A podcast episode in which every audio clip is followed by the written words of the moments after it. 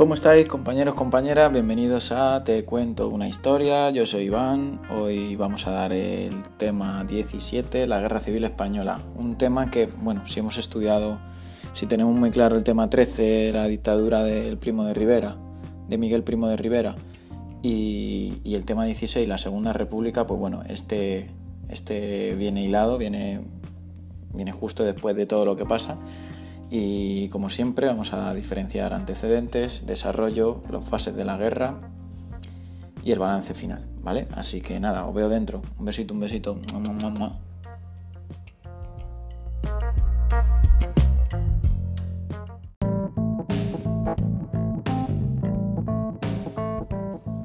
Y bueno, vamos a comenzar con la Guerra Civil Española. En primer lugar, los antecedentes.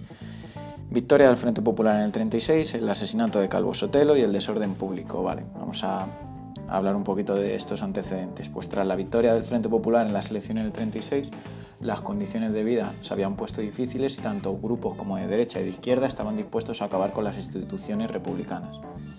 La conspiración contra el régimen republicano fue plural y, desorganizada, y el más eh, importante organizador fue el general Emilio Mola en Pamplona, el gobierno republicano era consciente de que la conspiración estaba en marcha, pero confiaba derrotarla con facilidad.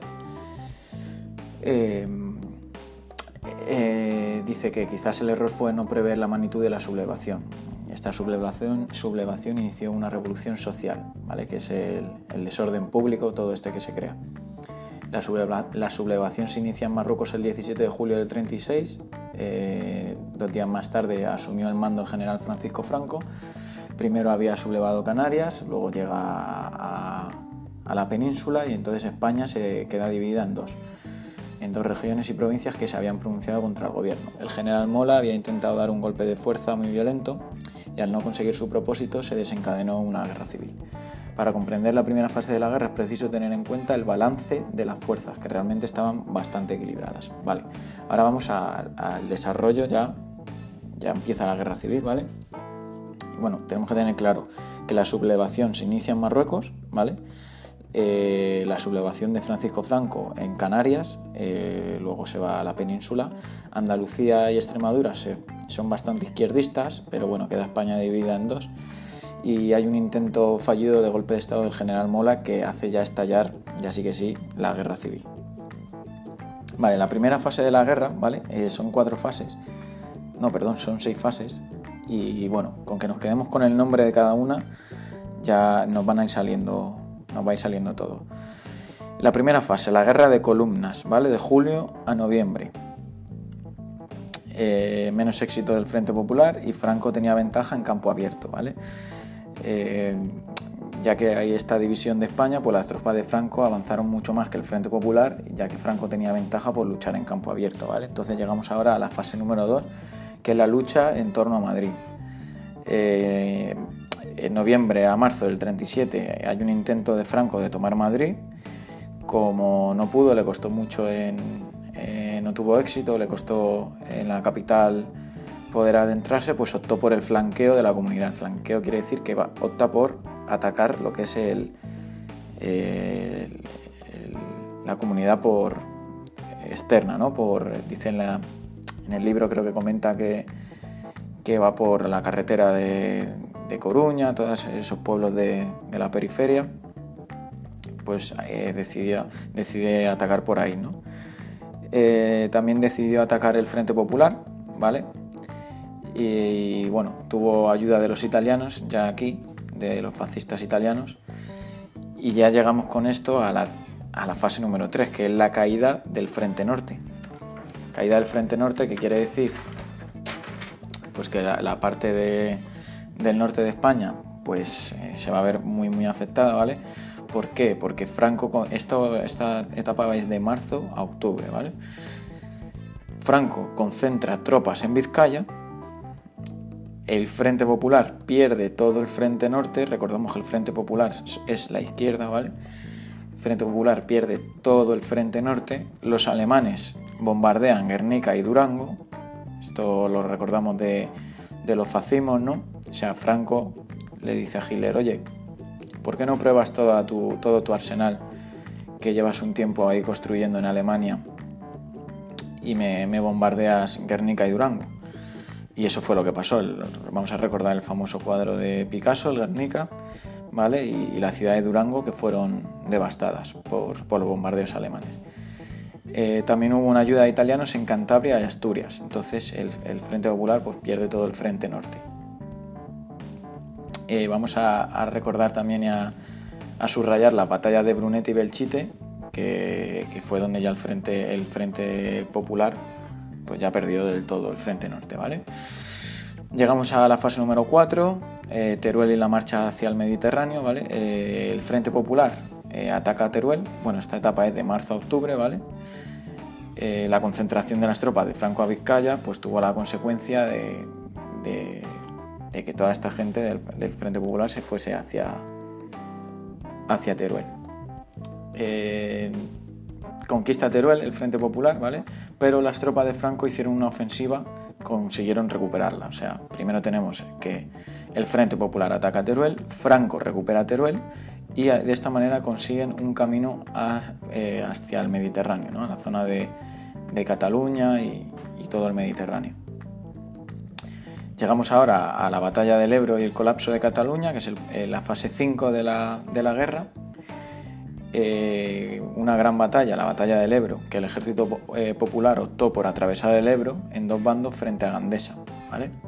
Esta batalla dura tres meses y medio de lucha con siete ofensivas y fue una, batalla bastante dura. La batalla del Ebro acabó por decidir la guerra. Eh, llegaron hasta Cataluña donde no pusieron resistencia, ¿vale? El Frente Popular. El presidente Manuel Azaña se exilia en Francia, presenta su dimisión y más de medio millón de españoles optan por exiliarse también a Francia. Entonces, resumido la fase 5 es batalla en el Ebro, Franco toma Cataluña, Manuel Azaña se exilia a Francia y dimite y un millón de personas se van a Francia. Eh, fase 6, el final de la guerra. Pues eh, la desintegración del Frente Popular se, se aprecia en la isla de Menorca, ¿vale? Hay una gran crisis del Frente Popular. Franco es reconocido ya por Francia y por Gran Bretaña, y este lo que va a hacer es exigir la rendición el 1 de abril del 39. Eh, una vez exigida esta rendición, pues va a decir que va a anunciar que hay una completa victoria de sus tropas.